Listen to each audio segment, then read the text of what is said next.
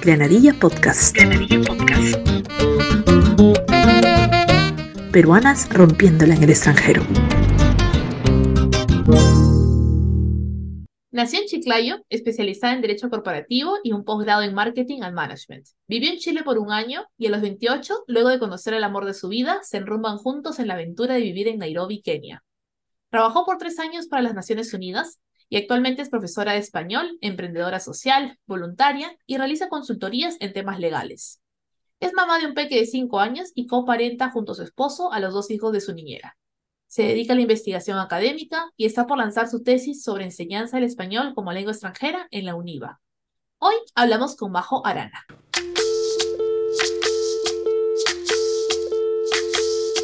Soy soy lo que dejaron, soy toda la sobra de lo que se robaron. Un pueblo escondido en la cima, mi piel es de cuero, por eso aguanta cualquier clima. Soy una fábrica de humo, mano de obra campesina para tu consumo. Frente de frío en el medio del verano. El amor... Hola Majo, bienvenida a Nadia Podcast, ¿cómo estás? ¿Cómo estás, Ana Lucía? Muchas gracias por tenerme. No, gracias a ti por estar aquí con nosotras y bueno, Primero que nada, Majo me envió unas fotos para ese episodio de Nairobi y estaba enamorada. Y estaba como que buscando pasajes para Nairobi right now. ¿No es cierto? ¿Cuál es el próximo vuelo? Porque ya voy. Entonces. Vente, vente, Porque las fotos son hermosas. Yo digo despertar y salir a caminar en una jirafa, como que ah, ya lo necesito más en esta vida. Así que esta, vamos a hacer un viaje de Granadillas a Nairobi, creo yo. Vamos a hacer el viaje para conocer a Majo y, conocer toda su ciudad. Pero mientras tanto, mientras que ahorramos para el pasaje, me gustaría un poquito que nos cuentes cuáles son las diferencias, porque pues Kenia, Perú, de pronto son un poco distantes, ¿no? Uno dice el otro lado del mundo. Eh, entonces, ¿cómo o cuáles son las diferencias y de pronto esas similitudes que hay entre ambas culturas? Bueno, eh, todos los países alrededor del mundo tenemos mucha influencia africana, ¿no? Eh, por herencia, eh, tenemos muchas coincidencias en el modo de tratar a la gente, lo cálidos que podemos ser, ¿no? Un keniano promedio siempre te, te mira y te sonríe. las diferencias son, por ejemplo, eh, no sé si podría englobarlas como eh, una generalidad, pero no me gusta hacer generalidades, pero es que yo soy una persona que vengo del sector privado, de trabajar en el sector privado o, y de dar asesorías a, emprendedores de sectores menos favorecidos en Lima. Entonces mi óptica de la vida era todo bajo resultados, era hacer, hacer, hacer, hacer, hacer y ser súper productivo y tener un resultado y siempre era como mi, eh, mi mentalidad, ¿no? A pesar de que soy una persona que le gusta pasarla bien y siempre he sido súper alegre y a veces mi perfil de alegría no calzaba en el tema corporativo al que me dedicaba, pero bueno, este, cuando me mudé aquí, eh, veía que la gente eh, tiene, es, una filosofía, lo que ves en el Rey León eh, de... Hakuna Matata. Filosofía, Hakuna Matata. Hakuna Matata quiere decir, Hakuna es no, no hay, Matata es problema, no hay problema. Ah. Acá no hay problema. De lo último que acá puede padecer una persona es de paro cardíaco. no pasa nada. Y en cambio yo venía acelerada, como hay que hacer, hay que hacer resultados.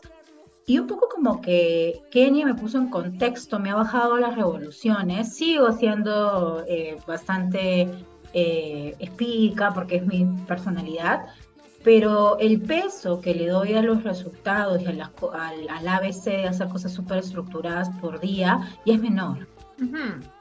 Ajá, he aprendido a relajarme y he aprendido a... Fuertes declaraciones. por, por favor. Interesante, porque creo que todos necesitamos a veces esto, ¿no? Bajar un poquito las revoluciones y creo que los peruanos de por sí somos acelerados. Entonces, creo que es una característica muy peruana que siempre estamos a mil por hora. Entonces, creo que todos tenemos nuevamente, repito, un paseíto a Kenia para bajar las revoluciones. Así que. Kenia, bienvenidos a la casa. Ahí está, Majo ya ofreció su casa por si acaso. Ahí está, apunte. Exactamente. Y bueno, parte de la de, lo intensa que puede ser de pronto aquí Majo, Majo también trabajó en la ONU. Entonces, y a veces a la gente le causa curiosidad, ¿no? ¿Cómo es trabajar para la ONU? ¿Qué recomendaciones tienes de pronto si alguien quiere postular a trabajar para la ONU? Cuéntanos, por favor. Sí. Bueno, si alguien quiere trabajar para la ONU, depende de la edad que tenga. Si son menores a 30 años, hay muchos programas de voluntariado por los que pueden eh, comenzar a aplicar y así pueden tener un contacto ¿no? menos frío, que no es la hoja fría del currículum, sino un, ¿no? un acercamiento personal y aparte de la experiencia y ver si les gusta o no. Porque Kenia es un país maravilloso, pero como todos los países y todos los lugares del mundo, tiene sus bemoles. Entonces, no todas las personalidades pueden eh, brillar aquí y puedes sentirte a gusto. Lo bueno de ser joven es que si no caes, resbalas. ¿no? y, no, no, hay forma que algo te vaya a hacer daño, al contrario, te retroalimenta, te da experiencia, ¿no? Entonces, les recomendaría a los chicos, sobre todo que están terminando sus carreras o están a punto de terminar, buscar una pasantía para que vengan. Si son profesionales eh, mayores, el único inconveniente en la ONU, que pasa también en el sector privado, es que normalmente piden personas con experiencia previa. Y es todo un círculo vicioso, ¿no? ¿Tienes experiencia? No, pero si me, si me contratas voy a tener experiencia. No, pero nosotros tenemos personas que tengan experiencia. Exacto. Entonces, sí, y eso pasa. Eso pasa en, todo, en todas las instituciones. Entonces, por eso recomiendo eh, postular estos programas a través de la página web Inspira, eh, y esto puede ser un buen acercamiento. Luego hay consultorías individuales también en Inspira. Si ustedes se registran, les va a llegar eh, la, los puestos a su correo con el perfil que ustedes tienen y eh, el, bueno, el único filtro que tiene la ONU es que, tiene varios filtros, perdón, pero el principal es que normalmente los procesos se dan primero de manera interna y aunque el puesto se esté postulando no quiere decir que esté habilitado.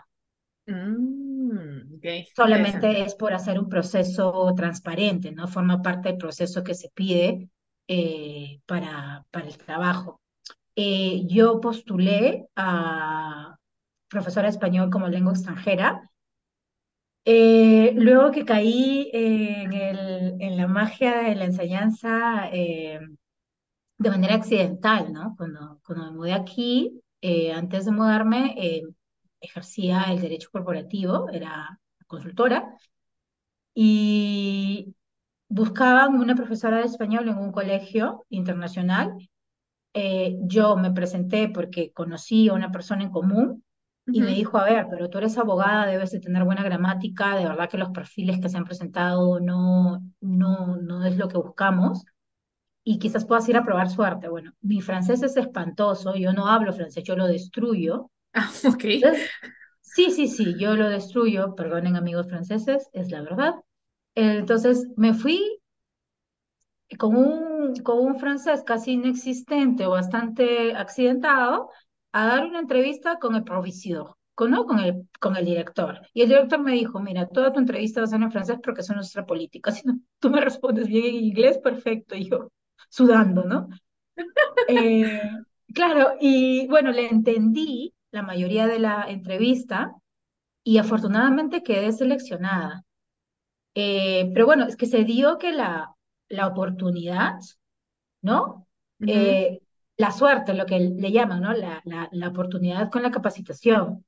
Yo cuando llegué a Kenia comencé a dar eh, perdón, clases de español a gente de las embajadas, etcétera, y yo les decía, o sea, yo era tan consciente de mi falta de, de, falta de experiencia y capacitación. Mi madre es profesora, yo no puedo insultar esa profesión, yo les tengo muchísimo respeto a los profesores porque se lo merecen. Ahora, ahora en la, en la cancha también me he dado cuenta lo bonito y lo duro que es ser profesora, ¿no?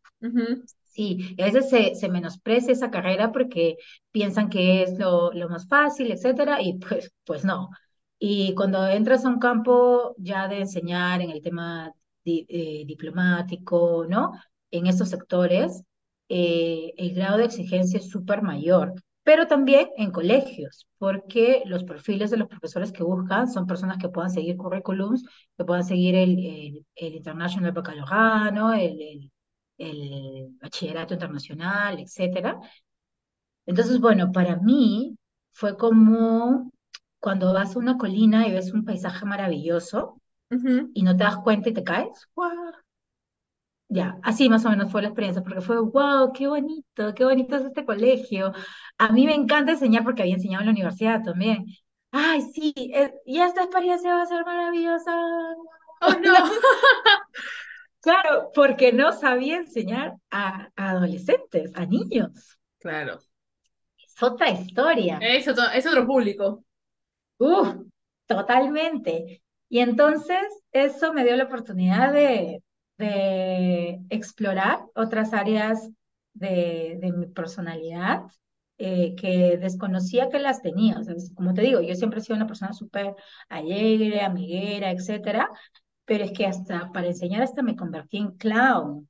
Llevaba instrumentos musicales a la clase, o sea, comencé a inspirarme y en el camino apareció un concurso eh, de emprendedores sociales, porque abrí dos emprendimientos sociales cuando me mudé a Kenia, uno llamado Gecodeco, que eran muebles, ornaments, ¿no? PAF, eh, eh, hechos de botellas recicladas, y los trabajaba con un proyecto en Kibera, y Kibera es uno de los asentamientos humanos, si no es el asentamiento humano más largo, más grande, más denso, de África subsahariana. Entonces, en el camino eh, de estas vacaciones que tienes en los colegios, porque antes yo pensaba que los colegios tenían muchas vacaciones, hasta que me convertí en profesora. Y no eran suficientes vacaciones. No, las necesitas, las necesita el niño, las necesita el profesor, es, son vacaciones necesarias. Entonces postulé a un proyecto de la incubadora de, del Instituto de Empresa eh, con la revista EL, el, EL, de moda, eh, para poder financiar un proyecto de FECODECO porque todo era autofinanciado, ¿no? Y fue duro también llevar ese proyecto al principio.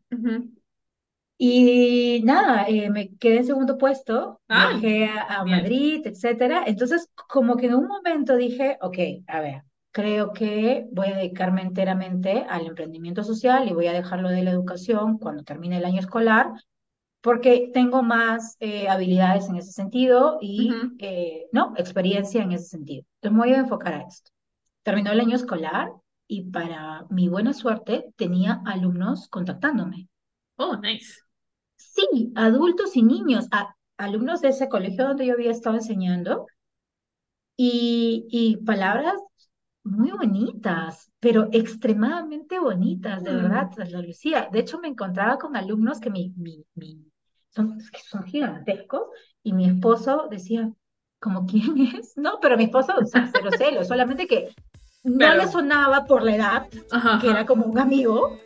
Y venían y me abrazaban el- eh, cuando me encontraba en el centro comercial, etcétera, y yo así de, Oh, sí, porque un adolescente se corre, o sea, yo he sido Claro. adolescente. el, que me- el, el adolescente que menos quiere que lo toquen, que lo abracen, que nada.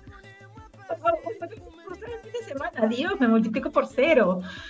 Eh, sí, pero entonces ese, esa respuesta me hizo replantearme y dije, ok, creo que voy a dividir. ¿no? Me voy a dividir en, en dos. Voy a llevar paralelamente lo del proyecto social y voy a seguir enseñando. Y, y así lo hice hasta que antes de la pandemia cerré los dos proyectos sociales que tenía. Gecodeco cerró y también eh, cerró Nakupenda, que significa amada en Swahili. Y Ah. Gecodeco es como, Geco es bien hecho y e- Deco, ¿no? Como decoración ecológica Ah, o ok. ecoamigable. Ajá, ajá. Ah, qué bonito. Sí, pero Aquí destruyendo los idiomas nosotros. claro, es la idea. Sí, sí, sí, sí. Y, y ya, entonces es, es así como la educación me atrapó, la educación me encontró. Y a mí me gusta hacer las cosas bien, es una de mis obsesiones. Ujú. Eh, y entonces es así como eh, decidí, cuando mi hijo estaba muy pequeño, en el camino me volví madre también. Ajá, wait, hagamos una pausa ahí porque creo que vas a, vas a ir a otro tema, pero aprovechando que has mencionado la palabra mágica del hijo, hay algo que me llamó mucho la atención cuando pues llenaste la ficha y conversamos y todo el tema de coparentar, porque yo nunca había escuchado ese término. Yo decía, ¿qué es eso? ¿No? Entonces vamos a explicar, ahora Majo nos va a explicar cómo es, pues, o qué significa coparentar, o sea, en qué consiste, cómo lo estás manejando, porque entiendo que coparentas a tu hijito y a los dos hijos de la niñera, ¿no? Todos en familia. Entonces, ¿cómo funciona? ¿Cómo es este método? ¿Y ¿De qué se trata? Cuéntanos un poquito.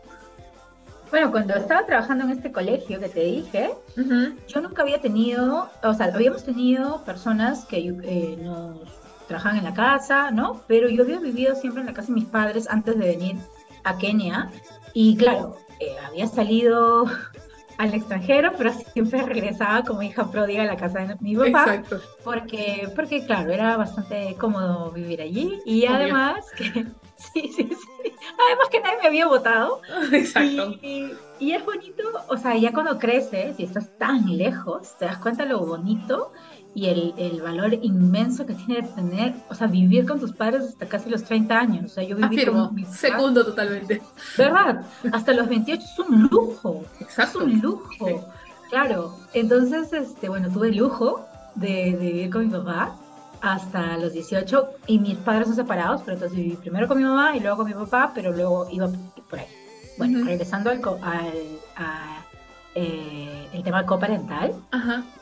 justo en ese tiempo yo encontré por casualidad a través de una amiga a la persona que es nuestra mano derecha, nuestra hermana, prima, eh, todos, parte de la familia, que es este, la empleada doméstica que tenemos, pero que es va más allá, es, es parte de la familia. Entonces, eh, las funciones en la casa eran tan pocas porque mi esposo viajaba mucho y sigue viajando mucho y yo desaparecía, o sea, los profesores desaparecíamos de nuestras casas a las seis y media de la mañana Claro. y no te, no te, te vuelven a ver hasta las siete de la noche. Entonces ella me decía, señora, ¿qué hago? Y yo, dale de comer a mi perro y no sé, pues, eh, si quieres, no sé, barre, trapea, ¿no? Ajá. no te preocupes, yo vengo en la noche. Y ella vino con una niña de cinco meses. Eh, sí, que es ahora, ¿no? Este, una de mis hijitas, pues, ¿no? De mis hijitas. Entonces, este, ella me dice, eh, yo creo que me voy, me tengo que ir y regresar, ¿no? A la casa, este, donde estoy, eh, porque tengo esta bebita y, y no, no la puedo dejar, ¿no? Entonces había una, un, un lugar especial para ella con todas las comodidades, etcétera, y entonces yo le dije, quédate, quédate con la bebé, es que a mí no, no, no me hace daño, no, no paramos aquí, por favor quédate. Y estos tres meses, porque la contraté primero por tres meses, se convirtieron en seis años. Wow. Sí, en el camino antes de la pandemia, eh, eh, nuestra, nuestra Kate, se llama Kate, este, decidió eh, buscar un proyecto personal propio. ¿no? Decidió buscar suerte en su vida personal, porque vivía con nosotros y viajaba con nosotros, o sea, era una, una más con nosotros. Y, y bueno, se fue durante la pandemia y regresó con su plus uno, con su Ajá. otro significant other. Su plus dos, entonces, ya. Dos.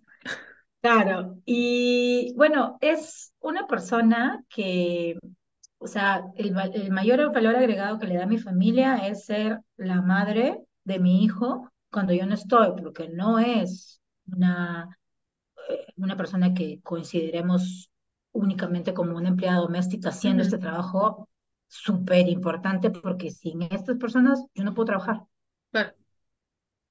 No, no podría vivir, no podría hacer proyectos y por favor a las mamis que me están escuchando o a las mujeres que me están escuchando, eh, poner en contexto que todas estas cosas que yo hice es porque también tenía facilidades para hacerlas. Que no se sientan menos si están en otro país y están eh, parentando a sus hijos al 100% porque están haciendo el trabajo más difícil de todo el mundo. Exactamente. Sí. Entonces, nada, comparentamos, ¿por qué? Porque ellos no es que viven en el, en, en el cuarto de la mamá, en el lugar asignado, no.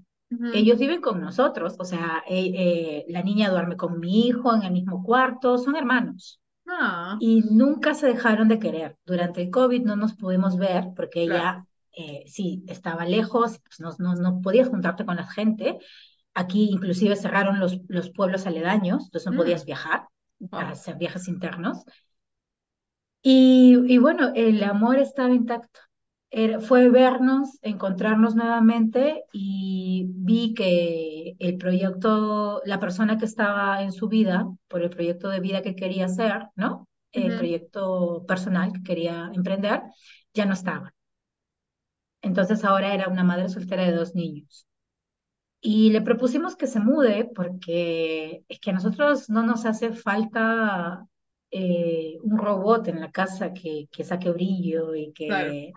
No, queremos un, un ser humano al que yo pueda voltear y, sé que mi hijo va a estar bien y sé que mis hijos, porque sus hijos son nuestros hijos, eh, van a estar bien. Ahora bien, el tema es complicado, porque por ejemplo, nosotros tenemos algunas normas para Max eh, que ella no considera, porque además practica otra religión, etcétera. Nosotros no somos practicantes. Entonces, para Semana Santa fue como el boom de ¿Cómo manejamos eso? ¿Cómo, ¿Cómo, le digo que el conejo va a venir a dejar un huevo de chocolate y su pastor no se va a molestar, ¿no? Entonces, siempre trato de, siempre tratamos con mi esposo de hablar con ella primero y le decimos, mira, nosotros tenemos un programa, una idea así. Puede, ¿quieres que la bebé participe? La bebé, porque el otro es muy chiquitito, él ni se da cuenta, tiene un año. todavía está chiqui.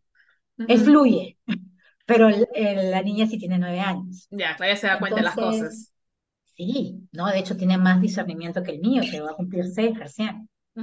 Eh, entonces sí, eh, hay una crianza respetuosa. Le hemos dicho, no, tratamos de, tener una coincidencia parental basada en el amor y como, todos como todo padre, seguro que va a haber equivocaciones eh, de ambas partes, pero todo lo que hacemos lo hacemos con amor, o sea, educamos con amor, corregimos con amor. Eh, ella tiene sus propias creencias en la corrección, cómo se corrige a un niño. Yo tengo otras, yo soy más de las mamás modernas, pero sigo siendo mamá latina, hermana, así es que tampoco te confundas. Mira, tu naturaleza no cambia.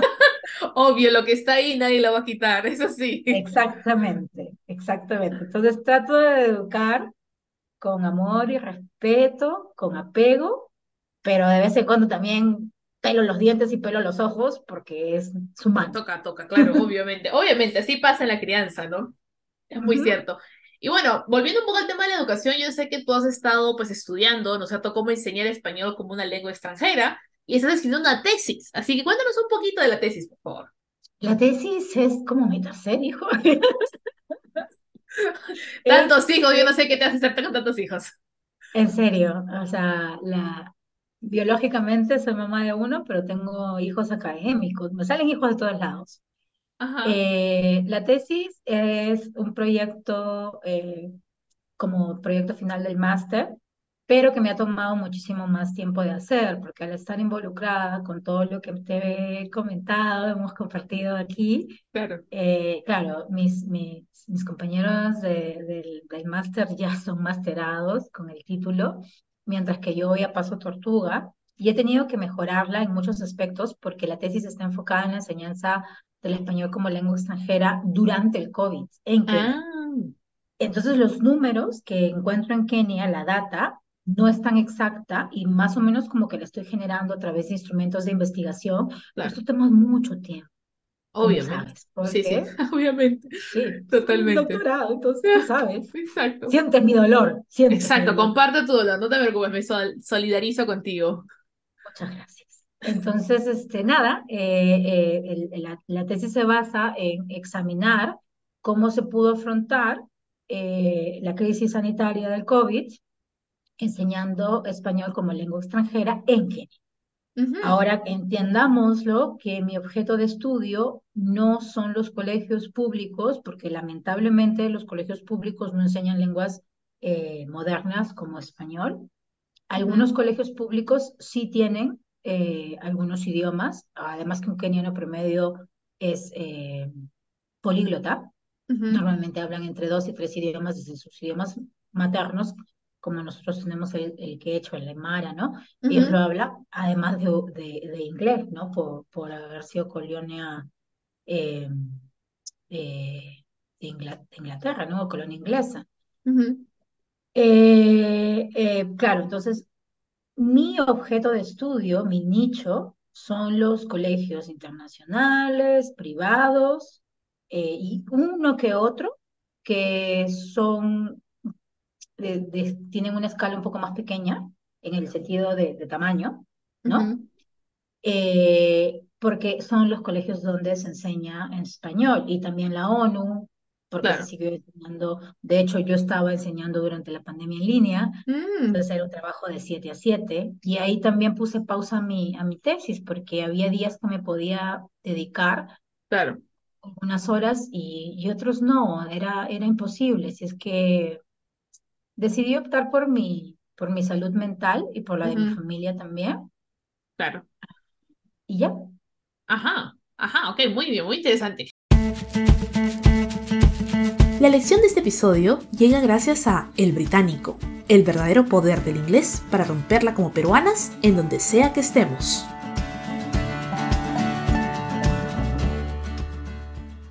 Nos va a contar sobre la influencia hispanohablante en África subsahariana y las oportunidades que existen para la inversión, educación y trabajo en el ámbito del desarrollo. Adelante, Pajo.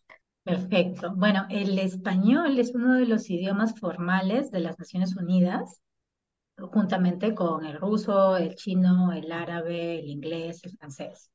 ¿Ok? Entonces, la demanda de la enseñanza del español es alta. El español es uno de los idiomas formales del currículo de lenguas modernas en los colegios internacionales y en los colegios privados en Kenia. Eh, entonces, tiene una principal relevancia en estos países. De hecho, nosotros tenemos, porque soy parte del tribunal del Instituto Cervantes para los exámenes de L, que es como el TOEFL, pero de español, aquí en Kenia, y tenemos muchísimos candidatos que viajan a Kenia por la ausencia del Instituto Cervantes en otros lugares mm. eh, a dar el examen. Entonces, tú te puedes imaginar que a nivel de comercio, porque eh, hay mucha influencia de empresas españolas, eh, aquí hay mucho, mucho, mucha oportunidad en el turismo, hay muchas empresas españolas en diferentes sectores productivos, ¿no? El principal es el turismo, pero también hay flores, eh, también está el tema vitivinícola, alimentario, etcétera. Entonces es una gama, un abanico bastante amplio eh, de, una demanda eh, masiva. lo otro es que con el tiempo, España sobre todo hay países hispanohablantes, a ver, hay, hay embajadas latinoamericanas, está eh, la embajada de, Costa Rica, está la embajada de Colombia, está la embajada de México, eh, tiene la embajada Argentina, Chile, eh, Perú tiene un consulado honorario que es súper bien llevado por nuestro representante que lo hace a honor y con mucho amor, Fanny, Fanny Ruiz y que nos ayuda a todos los peruanos a que nuestra estadía sea un poco más eh, agradable y menos difícil. Ah, entonces, eh, la relevancia, por ejemplo, yo creo que nuestro país está perdiendo una gran oportunidad a, a nivel comercial. Debería de haber al menos la presencia de una oficina comercial aquí de Perú, no solo el consulado honorario, porque las oportunidades de mercado es un, mercado que aún está virgen. Eh, atención, Prom Perú, atención, Ministerio de Comercio Exterior. por favor. Eh, porque es un, es un país muy, muy joven. Tenemos de, República 53 es un chiquito. chiquitito, es pequeñito. Entonces, pero es, eh, hay una capacidad económica, aunque la gente cuando yo les digo que vivo en Kenia, me preguntan si tengo comida. La, la, la imagen de África es una imagen bastante triste, bastante paupérrima, que sí, lamentablemente, y con el dolor de mi corazón lo tengo que admitir, todavía hay países en conflicto, en guerra, pero las cosas maravillosas que tienen los países africanos, que además que son 52, este, son, no tienen, no, tienen precedentes. Eh, venir a viajar acá es es el sueño de muchas personas, el sueño de jubilación, de hecho, de muchas personas, porque vale la pena. Tú no te puedes ir de este mundo sin, sin pisar Kenia, así te lo digo, con, con la honestidad y, el fervor que me hace estar viviendo aquí casi una década. Entonces, eh, la relevancia del español es muy alta, no solo por esta, la presencia de estas instituciones diplomáticas, sino también las oportunidades comerciales que esto genera.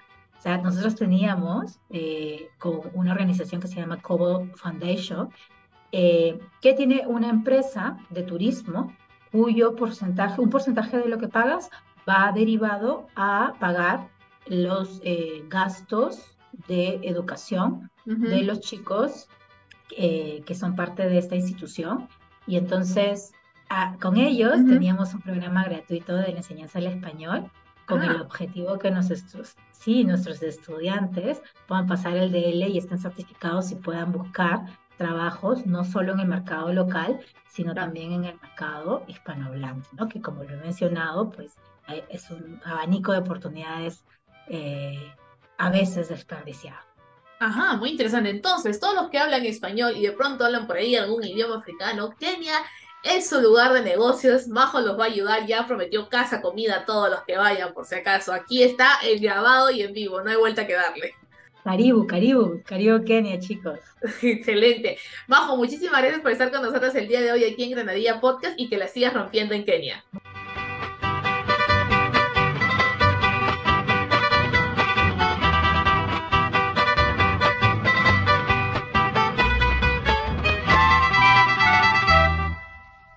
Para los que no nacieron en un país hispanohablante, aprender español puede ser todo un reto. Déjanos en los comentarios tus mejores recomendaciones y sugerencias sobre cómo aprender español y no morir en el intento. Granadilla Podcast. Granadilla Podcast.